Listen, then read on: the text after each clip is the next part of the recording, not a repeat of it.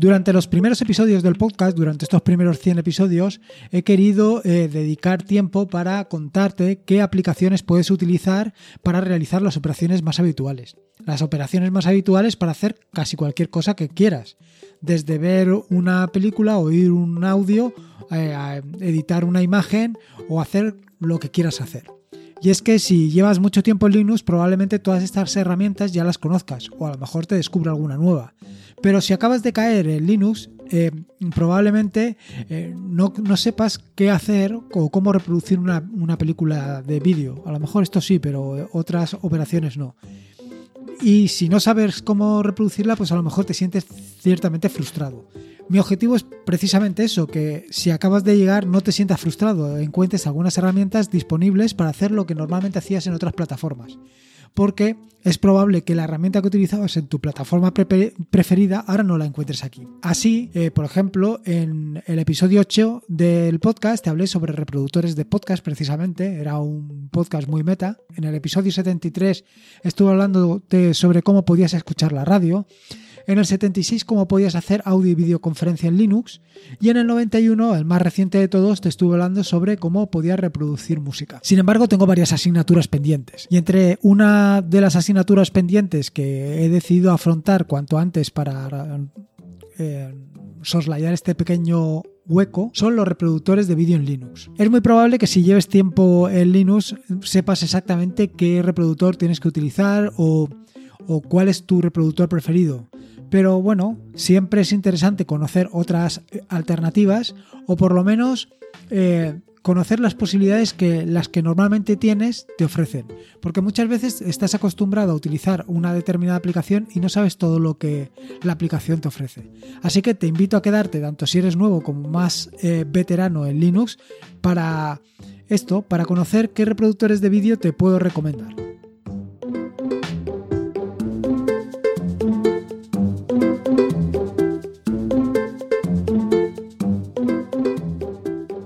Soy Lorenzo y esto es Atareado.es versión podcast. Este es el episodio número 103 del podcast, un podcast sobre Linux, Ubuntu, Android y software libre. Aquí encontrarás desde cómo ser más productivo o montar un servidor de páginas web en un VPS hasta cómo convertir tu casa en un hogar inteligente. Vamos, cualquier cosa que quieras hacer con Linux seguro que la encontrarás aquí. Sobre el tema de los reproductores de vídeo en Linux, indicarte, como te he comentado anteriormente, que yo siempre busco algunas características especiales que hoy creo que son indispensables para seleccionar el reproductor de vídeo preferido. Dicho esto, la primera de las dos es la posibilidad de reproducir en streaming. Y es que hoy por hoy si no gastas mucho tiempo en YouTube, probablemente eh, pocos vídeos vas a descargar. Actualmente estamos consumiendo básicamente eh, todo el contenido multimedia, sobre todo el referente a vídeo, directamente en streaming. Y esta es una de las razones por las que probablemente eh, los reproductores de vídeo estén cayendo en desuso. Porque básicamente estamos mirando hacia otras plataformas, hacia otras utilidades, hacia otras opciones que, que cada vez son más interesantes, como es el streaming. Aunque Dicho esto, tengo que confesarte que no termino de, ver esto del streaming, porque mientras tú compras una película, la película es tuya, con el streaming solamente estás haciendo un alquiler. También es cierto que hace ya tiempo que no compramos películas, que somos más de alquilar, pero bueno, ahí es donde se está perdiendo. Y eh, precisamente por esto es por lo que te digo que el tema de eh, los reproductores de vídeo probablemente estén cayendo en desuso por el tema del streaming. Y luego otro de los puntos, otra de las características fundamentales que debe de tener un reproductor de vídeo, ya sea para Linux como para cualquier otra plataforma, es el problema de los códecs. Y es que, dado que hay gran cantidad de códecs para mm, diferentes formatos de vídeo, es muy probable que dependiendo del formato de vídeo, dependiendo del archivo de vídeo que hayas descargado o que te hayan pasado, no la puedas reproducir. No lo puedas reproducir porque no tengas los códigos adecuados para ese archivo de vídeo.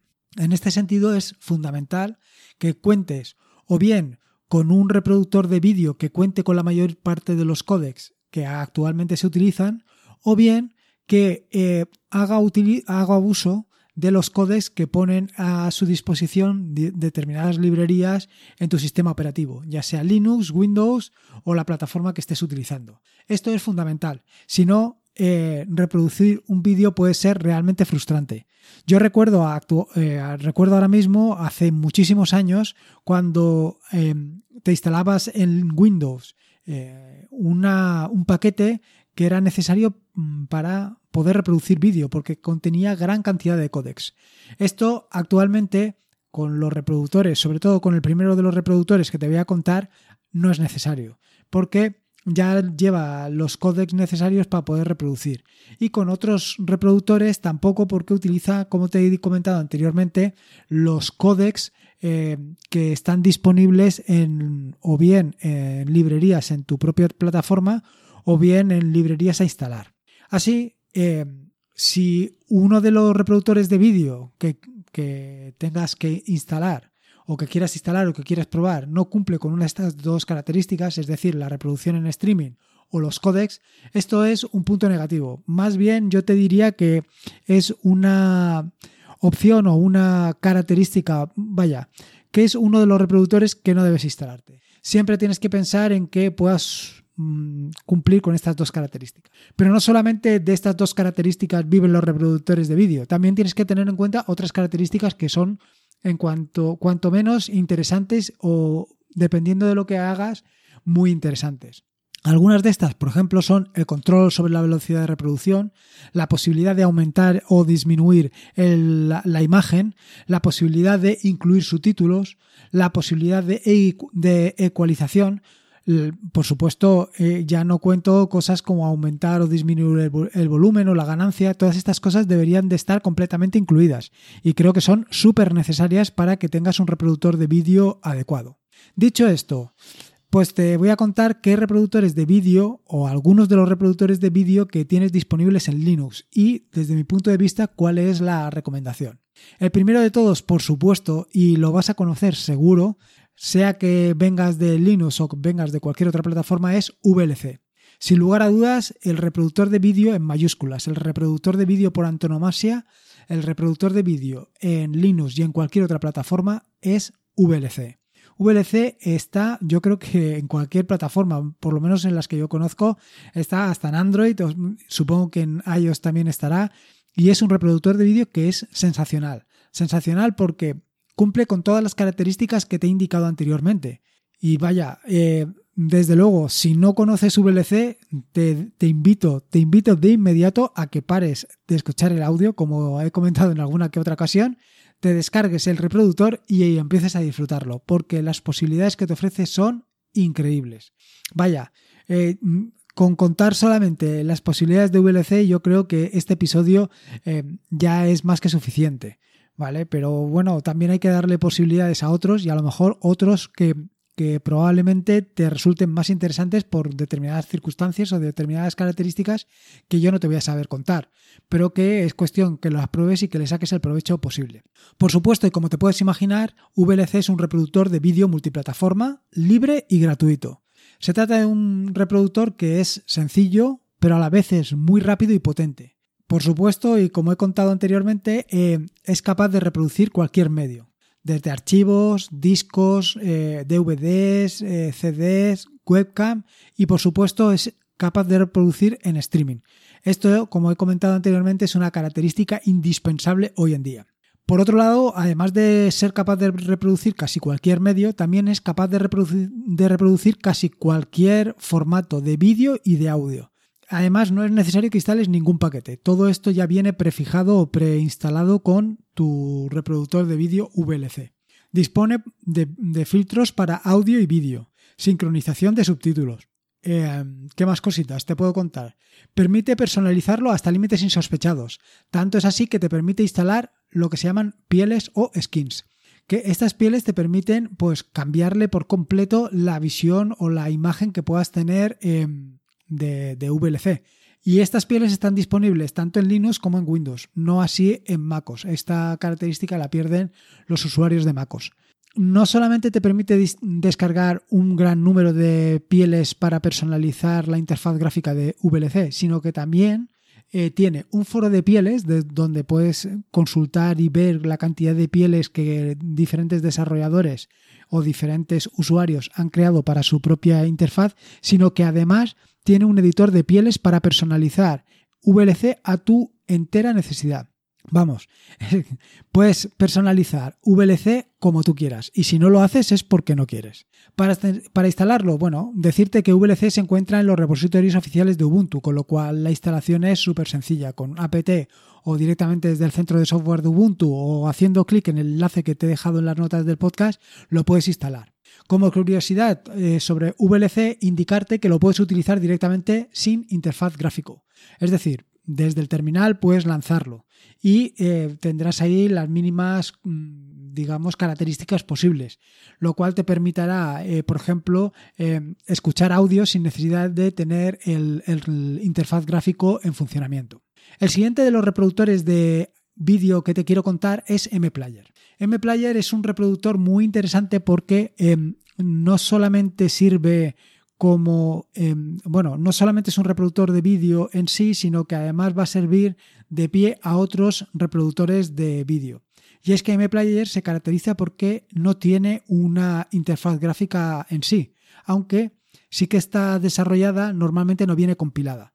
Y por eso normalmente lo que tienes que hacer para reproducir un vídeo con MPlayer es lanzarlo directamente desde el terminal. Eh, decirte que como, vaya, básicamente eso, que, al no tener una interfaz gráfica, muchos otros eh, desarrolladores lo que han utilizado es MPlayer para eh, que sea el reproductor por antonomasia y lo que, lo que hacen es añadirle nuevas características o características complementarias a las que ya ofrece MPlayer. Como te puedes imaginar, se trata de un reproductor multiplataforma capaz de reproducir casi cualquier formato y en casi cualquier medio. El creador, una de las características o de lo que más me ha llamado la, la, perdona, la atención a este reproductor es que eh, lo desarrolló el implementador de MPlayer hace prácticamente ya 20 años. Y el objetivo o lo que le lanzó a, desarrollar esta aplicación o este reproductor de vídeo en Linux fue precisamente que no encontraba un reproductor que cumpliera con todas las características que él exigía. Y no solamente que no cumplía con todas las características, sino que fallaba en alguna cosa.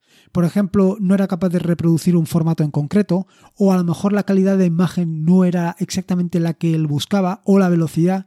Así que él lo que pensó como en otras, eh, eh, para otros desarrolladores, fue desarrollar uno que cumpliera exactamente todo lo que él necesitaba. Y así, o eso es lo que precisamente hizo. Como te digo, MPlayer no tiene interfaz gráfico por defecto, con lo cual para lanzarlo lo tienes que hacer desde el terminal.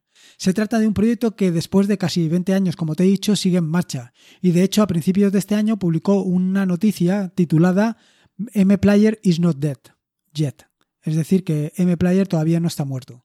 Yo creo que, al igual que te he comentado cuando estaba hablando de eh, VLC, uno de los problemas que eh, están atacando precisamente a los reproductores de vídeo es, precisamente el hecho de que cada vez consumimos más streaming y directamente pues desde una interfaz web o cualquier cosa de estas y no necesitamos ya pues un reproductor eh, ex proceso para ello. Por supuesto, MPlayer se encuentra en los, repositorios oficiales de Ubuntu, con lo cual la instalación es realmente sencilla. O bien eh, desde el terminal con un apt install lo puedes instalar, o bien haciendo clic en el enlace que te he dejado en las notas del podcast, o bien mm, directamente desde el centro de software de Ubuntu o desde cualquier otra tienda lo vas a tener muy fácilmente instalable.